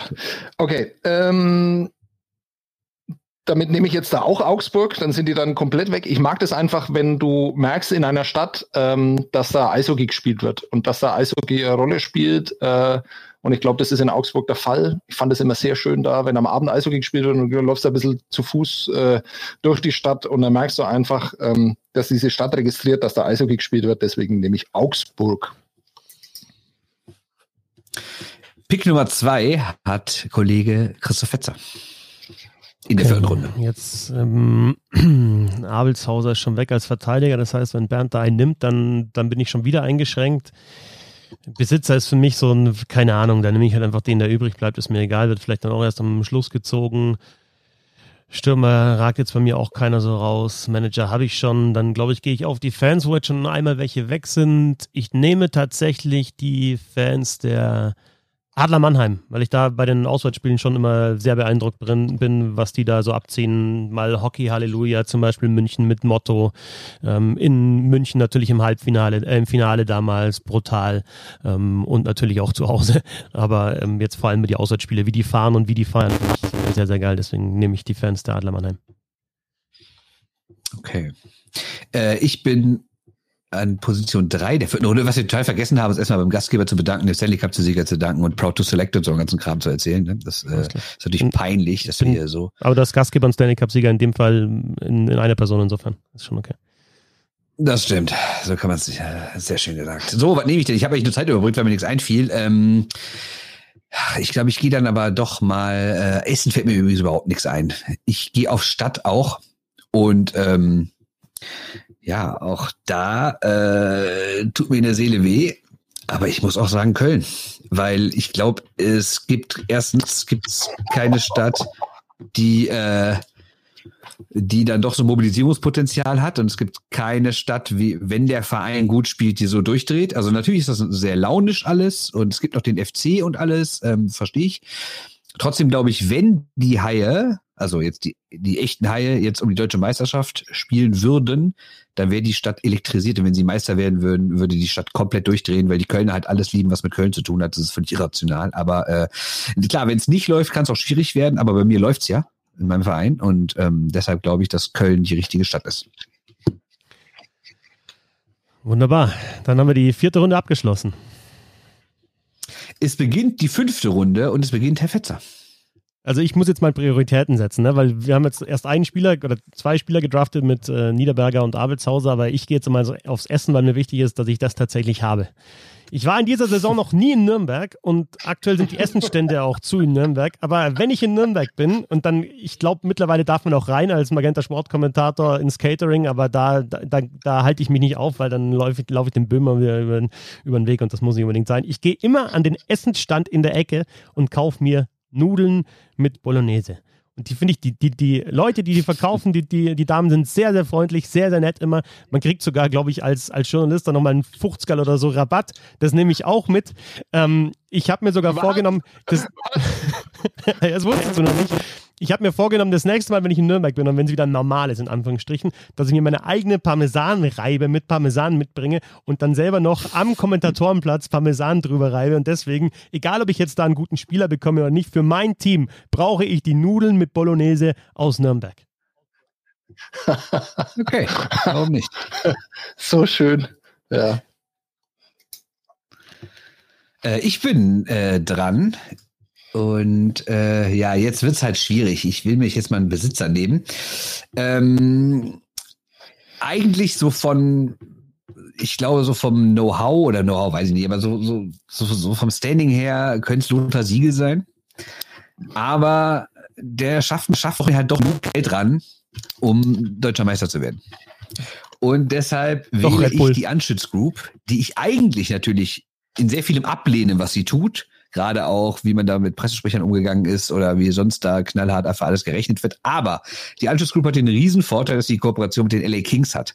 Und ich will halt die Kings Prospects bei mir sehen und ich will die, die es irgendwann da für Ontario Rain nicht mehr äh, wie Overager sind und da keinen Vertrag mehr kriegen, die will ich bei mir haben und deshalb äh, nehme ich die Anschluss Group.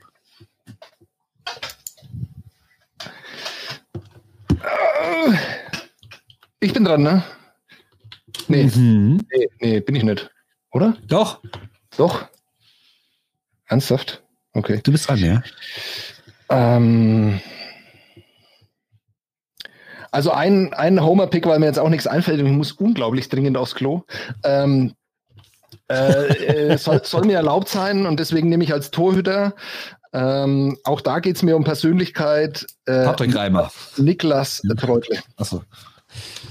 Okay, das heißt, jetzt haben wir Torhüter muss ich nicht wählen, habe ich schon, schon. Dann, glaube ich, gehe ich jetzt schon langsam. Sebastian, kannst du ruhig aufs Klo gehen? Wir quatschen ein bisschen. Ja, danke. Die Fans sind auch vorbei. Essen habe ich schon. Mir fehlen noch Torhüter, Verteidiger, Stürmer, nicht so wichtig. Und eine Stadt und Du bist ein aber auch gar nicht dran, ne? Ja, aber Ja, wenn jetzt Sebastian, also was haben wir jetzt? Eins, zwei, drei, vier, fünf. Eins, zwei, drei, vier, fünf. Ich habe Fünf Runden sind wir durch und Ja, okay. ich bin Ja, dann jetzt fang in an. der sechsten Runde mit Ja, dem dann ersten. Pick dran. aber und dann oder? aber Sebastian dann. Deswegen, Okay. äh, wir können das in der Zeit mal kurz nochmal zusammenfassen. Sebastian mittlerweile hat als Torwart Treutler, als Verteidiger Abelshauser, als Trainer Groß, als Manager Alavara, als Stadt Augsburg. Ich habe als Torwart Niederberger, als Stadion Köln, als Fans Augsburg, als Besitzer Anschütz, als Stadt Köln.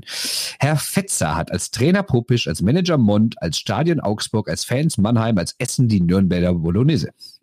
So schaut's aus. Nächste Runde. Du fängst an. Ich fange an und äh, ich gehe jetzt mal auf Stürmer, weil wir das ja noch so gut wie gar nicht haben.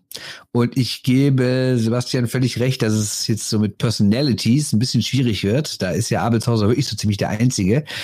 Ähm, und deshalb äh, wähle ich, glaube ich, weil er noch ansatzweise Personality hat, weil er jung ist, weil wir eben über ihn gesprochen haben und weil er ein großes Zukunft vor sich hat. Tim Wohlgemuth.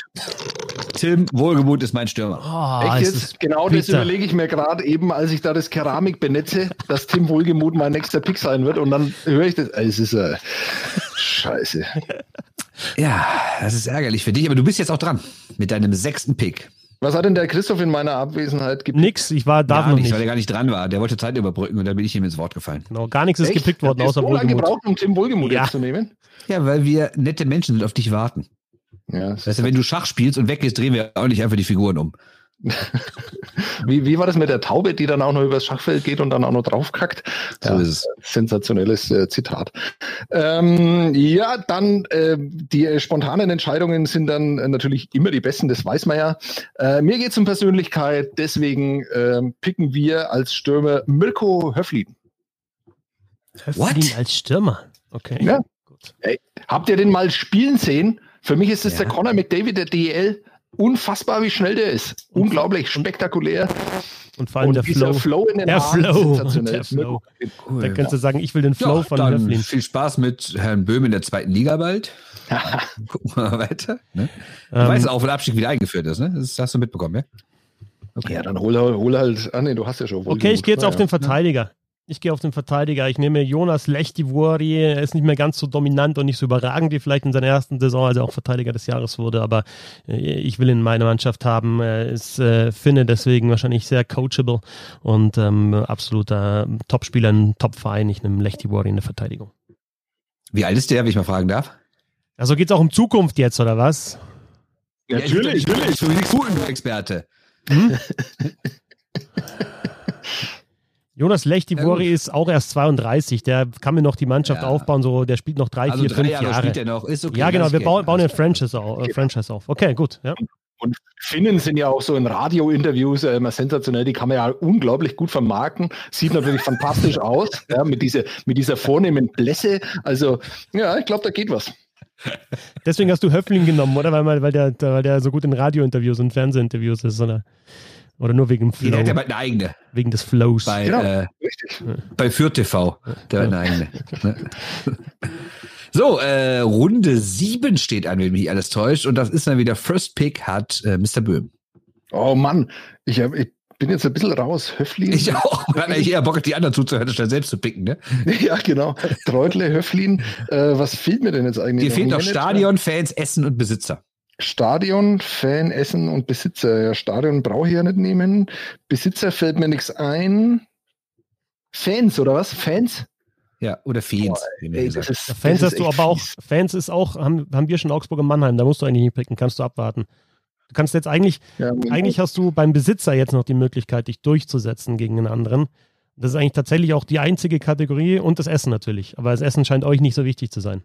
Ihr scheint da andere Prioritäten. Ja, nee, wir sind zum Arbeiten da, weißt du? Nee. Das, das mit dem das mit dem Besitzer hat uns ja der, äh, der Bernd aufgedrängt. Da hat ja, glaube ich, keiner so wirklich eine Idee. Und nachdem er die Anschutzgruppe genommen hat, hat er damit bewiesen, dass er auch keine Idee hat. Ähm, also auch da äh, äh, mache ich einen Homer-Pick. Ähm, ich bin mir nicht so ganz sicher, wie er das macht und was er da macht und wie viel Geld er bezahlt hat und warum er jetzt plötzlich Hauptgesellschafter der Eisbergers ist, ist mir tatsächlich, obwohl ich es wissen müsste, auch nicht so ganz klar. Aber für mich äh, mich überzeugt einfach, mit welcher, mit welchem Optimismus und mit welcher, mit welchen Ideen und welcher, welcher Schaffenskraft äh, Wolfgang Gastner da ist. Und das ist ja kein Geschäftsführer mehr, sondern er ist ja einfach Hauptgesellschafter der Eistigers, insofern dann ähm, auch qualifizierter als Besitzer durchzugehen. Deshalb nehme ich da nach der Anschützgroup Wolfgang Gastner. Also wir machen hier kein Café auf, wo man sich wohlfühlt. Wir machen hier was, wo man deutscher Meister werden soll, ne? Ey, die, die Ice Tigers haben einen Wahnsinnigen verloren, der über die Jahre Millionen Euro da reingesteckt hat. Und trotzdem haben sie überlebt, als der dann nicht mehr da war. Das ist eine Leistung, die anzuerkennen ist. Deshalb Wolfgang Gastner. Die Frage ist nur, ob es äh, reicht, um sich mit meiner Anschutzmannschaft anzulegen. Aber gut, mach du mal. Äh, weiter geht's mit Kollege Fetzer in Runde 7. Du hast noch nicht einmal einen Coach, meine Güte. Was da versetzt. Das heißt, ich kann ja jetzt überall, also ich bin überall eingeschränkt, also ich brauche mich, brauche mich nicht irgendwie durchzusitzen, ja. sondern ich kann jetzt auffüllen praktisch. Ähm, dann fange ich mal mit dem Stürmer an. Muss es auch so sein, also ihr habt ja Wohlgemut gemacht, also es ist jetzt nicht, ähm, also es das heißt jetzt nicht, dass der jetzt, wenn er in die NHL geht, habe ich ein Problem, oder? Oder muss ich ihn dann überzeugen davon, dass er nicht in die NHL gehen soll? Egal, ja, ich will. Eisenschmied, ich auch genommen. Ja, nicht kannst du mit einer Bolognese überzeugen. Wie entspannt der Böhm auf einmal ist, nachdem er jetzt beim Pissen war. Ganz anderer Mensch. also Eisenschmied wäre jetzt unclever, oder wie sehe ich das? Es muss wenn du davon ausgehst, dass er die nächsten fünf Jahre in der DL spielt, ja, genau. aber wenn du, bist, wenn du ein bisschen Ahnung hast, wird es schwierig. Okay, dann, dann nehme ich, dann nehme ich doch, dann, dann entscheide ich mich für einen. Äh, den Torwart müsste ich dann auch über, überzeugen, oder? Ist das so? Ich nehme nehm, im Tor nehme ich Brückmann. Ich nehme Brückmann im Tor, der ist ein sehr guter Torwart, der ist auch erfahren, der, der wird noch ein paar Jahre spielen, der kann, äh, kann den Jungen äh, was zeigen, das ist ein guter Typ, das ist mein Torwart. Und Brückmann, ich habe zwei Mannheimer im Tor und in, in der Verteidigung, Brückmann und Lechti, worin Eisenschmidt wollte ich auch schon, nämlich voll der, voll der Adler-Homer. Ja. Merkt euch das, liebe das Zuschauer von Magenta Sport, wenn ich das nächste Mal die Adler in Augsburg oder so kommentiere. Voll der Adler-Homer bin ich. Es ist sehr gut, dass du den Gag selber machst. Ja. Sonst hätte ich ihn machen müssen. Ja, genau. Ja. Schön. Okay, äh, dann bin ich wieder dran und jetzt kommt mein absoluter, mein absoluter mein Hot Take. Wie viele Stunden hast du diese Situation, wie viele Stunden hast du in die Vorbereitung gesteckt? Ich glaube, du hast drei Stunden hast du gesessen. Und wenn jetzt der Sebastian da die nu wenn der Sebastian die Nudeln nimmt, dann habe ich ein Problem. Dann habe ich ein Problem. Die Bratwurst, da weiß ich ja nicht. Weil dann ist der, hey, ist der äh, Christoph unter Druck gesetzt von Sebastian, dann bleibt eigentlich für mich noch irgendwie die Currywurst in Düsseldorf. Da muss ich aufpassen. Äh, die ist extrem lecker, die kommt aus so einer riesen Plastik, äh, egal. Also, äh, mein Manager, und damit meine ich nicht nur einen, der Spieler einkauft und verkauft oder umsonst abgibt, sondern für mich ist das, sage ich jetzt mal, aus einem Sportdirektor, ne, der das Gesamte überblickt. Und deshalb Hot Take, Stefan Scheidnagel. Oh, das ist der erste also, kreative also, Pick hier überhaupt. Man darf jemanden nehmen, der noch gar nicht, der, der gar nicht in der DL aktiv ist, oder was? Alter, liest du unsere WhatsApp-Gruppe nicht, oder was? Schau da drin. Okay, dann habe ich Ja, okay, gut. Ja, wunderbar. Also das, ja gut, dann nehme ich aber irgendwie den nächsten Tim Stützler als Stürmer dann noch. Weiß bloß noch nicht, wer das ist. Achso, ich dachte den aktuellen Tim Stützler, weil du sagst, der hat keinen Bock mehr. Nee, nee, nee, nee. Scheiße, ich habe Mirko Öflin statt Roman Kechter genommen. Das war ja auch selten doof. Naja. Also, äh, auf jeden Fall ist äh, Sebastian ist dran, oder? Nee, du hast noch drei offen? Nee. Doch. Ja. Ich, ich Dann nehme ich als Stürmer Roman Kechter. Das darf ich ja mit. Naja. Ähm, was was habe ich noch offen? Ich habe äh, Stadion-Fans Stadion Essen. Stadion-Fans Essen. Okay, Fans muss ich mir bis zum Schluss überlegen. Essen weiß ich, das nimmst du Entschuldigung, mir. Entschuldigung, Entschuldigung, das ist völliger Schwachsinn. Der Fetzi ist dran. Tut mir leid, ja. der ist in der Runde als erster dran. Gut, ich als zweiter als dritter. Ist auch völlig egal, weil jeder jetzt nur eins offen hat. Wir müssen jetzt noch auffüllen. Okay, ich spiele in Berlin. Groß denken. Berlin mit Mannheimer Fans, geil im Kurt-Frenzel-Stadion, geil. Äh, dann bin ich jetzt dran. Äh, ich brauche immer noch einen Trainer. Boah. Ich weiß nicht. Nee, ich nehme erstmal meinen Verteidiger und äh, da war natürlich auch Abelshauser meine erste Wahl, weil er ja halt auch was für die Community tut. Aber ich nehme jetzt, weil ich auch daran denke, dass Wohnraum knapp ist, ich nehme Marcel Brandt. und das bezieht sich jetzt nicht darauf, dass Marcel Brandt nicht der Größe ist, oder? Nein, das bezieht sich auf seine Investitionen. Aber ich halte ihn auch halt für einen sehr guten Eishockeyspieler und ähm, ich glaube, das könnte funktionieren. Ich habe auch kurz an Brand gedacht. Also tatsächlich, der war dann noch auf der Liste. Ich habe mich dann doch für den etwas charismatischeren Lechty Warrior entschieden. ja, Was denn? Dafür, dafür sind Finnen bekannt. Ähm, ich äh, hätte beim Stadion auch das Kurt-Frenzel-Stadion genommen. Köln kann ich überhaupt nicht nachvollziehen, weil für mich äh, tatsächlich von der Größe her, von allem drum und dran, von der Ausstattung her, von den Boxen her, äh, ist das Mannheimer Stadion das perfekte Eishockey-Stadion, weil es nämlich als solches auch gebaut wurde. Deswegen äh, ziehen wir nach Mannheim mit Pavel Groß und Jan Axel Alavara. Ich hoffe, dass keine Nürnberger Fans zuhören. Naja. und Höflin ist auch mit dabei. aber, aber Treutle und, Ga Treutle und Gastner, um zu beschwichtigen, alles klar. Ja, so, jetzt bin ich wieder dran in Runde 9. Ähm, tja, ich, äh, ich stehe am Schlauch. Also, ihr habt meine Trainer. Äh, ich finde Harry Kreis ein super Trainer, aber ich weiß Den nicht, ob er die nächsten nehmen. fünf Jahre noch Bock hat, Trainer zu sein. Das ist so ein bisschen das Problem. Ähm, und sonst bin ich sonst in die Trainer durchgegangen. Also da ist wenig, was mich so äh, extrem überzeugt. Und ähm, ich glaube aber auch durch die Connection mit Anschütz und weil er da doch einen ganz guten Job macht, nämlich Aubin. Da werden Leute aus Berlin vielleicht teilweise anders sehen. Aber ich denke, dass der aus den Eisbären dieses Jahr eine echt ordentliche Mannschaft gemacht hat. Noch letztes Jahr waren die nicht so schlecht und er hat natürlich auch äh, NHL-Erfahrung, hat da noch Kontakte hin, kann vielleicht dann zusammen mit der Anschlussgruppe noch ein paar gute Spieler ranholen. Okay, dann haben wir jetzt jeder, so. jeweils noch einen Pick, ist ja egal in welcher Reihenfolge, oder? Aber, aber bleiben wir beim Protokoll. In der Runde noch dran. Okay, ah, stimmt, Sebastian. Also ihr seid beide in der Runde noch dran und okay. dann hat jeder noch einen Pick. Okay.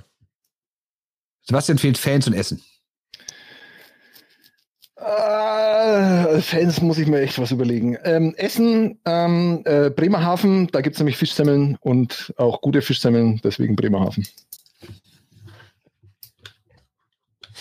Sehr gut. Ähm, ich bin beim Stürmer immer noch überlegen und ich mache jetzt mal einen Hot Take bei, ähm, bei, bei der Gesellschafterin. Ich war gestern in Straubing, äh, bin vorbeigegangen im Stadion, steht die Gabi Sennebogen da, winkt mir beim Telefonieren freundlich zu.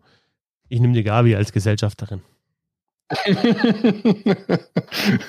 ja, ist, äh die ist aber gar nicht Gesellschafterin, oder? Ja, ist doch, die, die ist Geschäftsführerin. Genau, die Senne sorry, habe ich schon mal falsch, beziehungsweise bin schon mal darauf hingewiesen worden.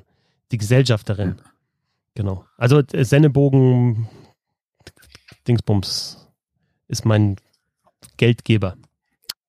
Okay, alles klar. Dann äh, ist noch eine Runde. Wir fangen wieder mit Sebastian an. Dir fehlen noch die Fans. Mir fehlen die Fans. Äh, ihr habt äh, euch in Augsburg bedient, ihr habt euch in Mannheim bedient. Ich be äh, bediene mich, äh, Weste, kennst du, ähm, in Berlin. Ähm, ja, einfach Eisbären. Ich hole die Eisbären-Fans bei mir nach Mannheim in die Arena. Okay, also das heißt, die, die, die Mannheim, die Eisbären-Fans sind bei dir in der Arena und bei mir sind die Mannheimer Fans in im Kurt-Volzl-Stadion in Berlin. Schön umgetauscht. Und bei dir sind die, du, du, hast die Stadt Augsburg, wir haben genau die drei gleichen, nur vertauscht. Sehr schön. Genau. Ja. Fitzi, dein Stürmer. Ah, das ist schwierig jetzt für die nächsten Jahre. Ich würde Eisenschmied jetzt nehmen eigentlich, von der Qualität her. Wer ist da noch gut? Ulgemuth ist weg, ist, ist ein super Pick, muss ich echt sagen. Richtig Höflin gut. ist weg, ja. Höflin ist auch weg. Höflin war bei mir auf eins. Stürmer als einfach. Ich habe noch vier Leute auf der Liste stehen, die ich nehmen würde. Ja, aber ähm, er ist so ein richtig, richtig guter Stürmer. Er ist der beste Stürmer in der Liga. Für die nächsten Jahre auch. Ich will einen deutschen Stürmer auf jeden Fall. Ist mir wichtig. Ähm, ich ich, ich bleibe bei Eisenschmidt. Ich glaube, der, der will in Mannheim einfach erfolgreich sein, beziehungsweise in äh, Berlin im Kurt-Frenzel-Stadion will er erfolgreich sein. Mit den Fans der Adler Mannheim. genau, mit den Fans der Adler Mannheim, ja. Ja, Essen bin ich leider ganz unkreativ. Ich hätte nämlich auch sonst Bremerhaven genommen, ähm, aber ich nehme jetzt einfach auch Berlin, weil ich mir denke, das ist so eine Multifunktionshalle, da gibt's für jeden etwas, für ah, jede. Und da gibt's ich keine Ahnung von dem Thema. Keine Ahnung. Das ist das, das ist das Fischsammel okay. Aber hier zu sagen, Berlin das ist eine Multifunktionsarena, da gibt's sicher was Gutes, ist ja wohl das Letzte. Und ich habe mir Gedanken also gemacht. Beste, ich habe mich über die Sache, die ich in einem DL-Stadion gegessen habe, ist der Krustenbraten in Augsburg. Sehr gut. Ja, warum hast Ach, du nicht genommen? ganz anders, weil wir das ja alles, weil wir ja bisher immer nur selber. Ich nehme jetzt die Waffelampel aus Iserlohn. Ja, so schaut's doch aus. Sehr gut. Das Super. ist doch mal ein Pick. So machen wir also, wir sind fertig. Will jeder sein eigenes vorstellen oder soll ich die vorstellen? So wie bei, ähm, wie ist das früher? Herzblatt. Aber ich kann die Stimme nicht nachmachen. Alles klar, Susi. Ja, das würde ich mir wünschen. Wenn du das schon ankündigst, dann musst du das noch machen. Nee, ich kann es leider nicht. Nee, jeder stellt jetzt sein Team vor. Also, Herr Böhm, Sie haben die Bühne. Sie können jetzt uns 30 Sekunden erzählen, was Sie mit Ihrem Team vorhaben, wer da so drin ist und warum Sie der Geiste sind. Warum ich denn? Was, was bin denn ich eigentlich in dem Spiel? Also, es gibt einen Manager, einen Besitzer. Was bin denn jetzt ich eigentlich da? Ja, du bist so der Architekt quasi. Ja, der Faun. Ja, okay. Also ich glaube, das wird ja völlig irrsinnig, wenn man sich das da, da alles zusammenstellt. Also ähm, im äh, in der, also die, die SAP-Arena steht in, in Augsburg und ist gefüllt mit Eisbären-Fans und zur Starting Six äh, gehen aufs Eis Niklas Treudle, Koni Abelshauser und äh, Connor McHöflin. Ähm, zu essen gibt's dazu eine Fischsemmel, und äh, auf der Tribüne sitzt Jan Axel Alavara, um äh, halt den Müll zu scouten, den ihr da so in die Arena dann mit reinbringt. Und äh, äh, hinter der Bande ist Pavel Groß, der beste Trainer, den die deutsche Eishockey-Liga jemals hervorgebracht hat. Und du glaubst, dass das ein Konzept ist, mit dem man durchstarten könnte? Also das Einzige, also Mirko Höflin, ihr habt ein bisschen, ich bin einfach wirklich begeistert, wenn der antritt, ja. Und äh, diese ganzen man gar nicht sagen, aber ich finde, es gibt halt noch so, den jetzt gar keiner genommen hat, so Föderl oder Fischbuch oder so, finde ich ein bisschen komisch. Ja, Föderl, ja, also ich meine, Föderl habe ich ja wirklich lang genug hier erlebt. Äh, Fischbuch habe ich auch erlebt. Mir geht es tatsächlich auch ein bisschen um die Außenwirkung und die, naja, genau. Vielleicht kenne ich den Mirko Höflin einfach auch nicht gut genug. Ähm, ja, ich glaube aber trotzdem, dass ihr da keine Chance habt gegen diese Franchise. Okay, Fetzi. Ihr habt das Wichtigste vergessen, wenn man so ein Team zusammenstellt, und das ist Chemie auf dem Eis.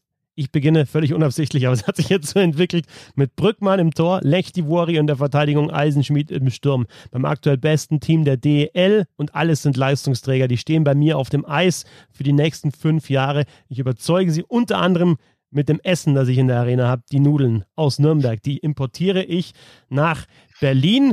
Ähm, ins Kurt-Frenzel-Stadion, wo die Mannheimer Fans, die ihre Spieler kennen und deswegen auch lieben, natürlich vom ersten Moment auch da sein werden und das Team pushen werden. Sowohl zu Hause in Berlin als auch auswärts.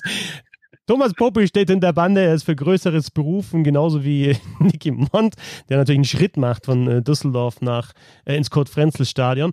Und äh, dazu habe ich Gabi Sennebogen, die die äh, nötige Kohle bringt mit den Sennebogen Maschinenfabrik GmbH. Das wird mir sehr gefallen, weil wenn wir uns dann vor den äh, Spielen dann immer so im, im kleinen Vorstandskreis treffen und äh, ihr, was wir gemacht haben, dann werdet ihr mir sehr, sehr viel gratulieren. Also erstens werdet ihr euch in Köln wohlfühlen. Ist zwar eine, muss ich leider sagen, sehr hässliche Stadt, aber äh, sie ist begeisterungsfähig und sie wird begeistert sein. Erstens, weil die Fans halt in die äh, in ihr eigenes Stadion dürfen, in das riesengroße. Die Fans kommen natürlich aus Augsburg, bringen von dort die Leidenschaft mit, dürfen dann die Iserlohner Waffelampel genießen, können sich eine Waffel essen und dann werden sie sich hinsetzen, setzen dahin oben auf dem Managerposten Stefan Scheidner gesehen und dachte, oh, Alter, wie du hier Niederberger Brand und Wohlgemut aufgestellt hast, ist Wahnsinn. Serge Maret. Das hast du so schön gemacht. Das habt ihr beide sehr schön gemacht. Toll. Wunderbar. Ja, gute Idee. Sehr gute Idee. Ähm, Danke, Athletic. Ja, also ich finde so am wichtig. Ich fand äh, interessant, dass ihr wie ihr rangegangen seid. Also ihr wart, finde ich, beide sehr, sehr neoliberal in der Aufstellung, große Arena und so weiter, richtig guten Coach und so. Ich habe erstmal aufs Eishockey-Herz geschaut hier mit den Nudeln zum Beispiel, dass das Essen halt auch passt, dass sich die Fans wohlfühlen und dass du dann erst am Schluss noch, also die, die Waffelampel hat dich gerettet, Bernd, würde ich sagen. Und äh, bei Sebastian ist eigentlich auch zu essen, die Fischsemmeln. Ja? Damit, damit habt ihr dann doch auch bewiesen, dass ihr über den Tellerrand schauen könnt ja? und nicht nur aufs Eis. Also Mirko Höflin ist natürlich gerade so, das war dann der, der, der neoliberalste Pick, den man sich vorstellen kann. Mit dem Flow hast du es auch noch so ein bisschen rausgerissen. Wunderbar. Das war der Roundtable mit Bernd Schwickerath auf Twitter zu finden unter b-schwickerath. Danke dir. Danke und ich hoffe, dass äh, alle, die jetzt zu Hause oder im Auto sitzen, das hören, applaudieren. Vielen Dank. Mit Sebastian Böhm auf Twitter at boemso unterstrich und dem Hartford Whalers Cap heute. Vielen Dank dir. Ich habe zu danken. Und ich bin Christoph Fetzer.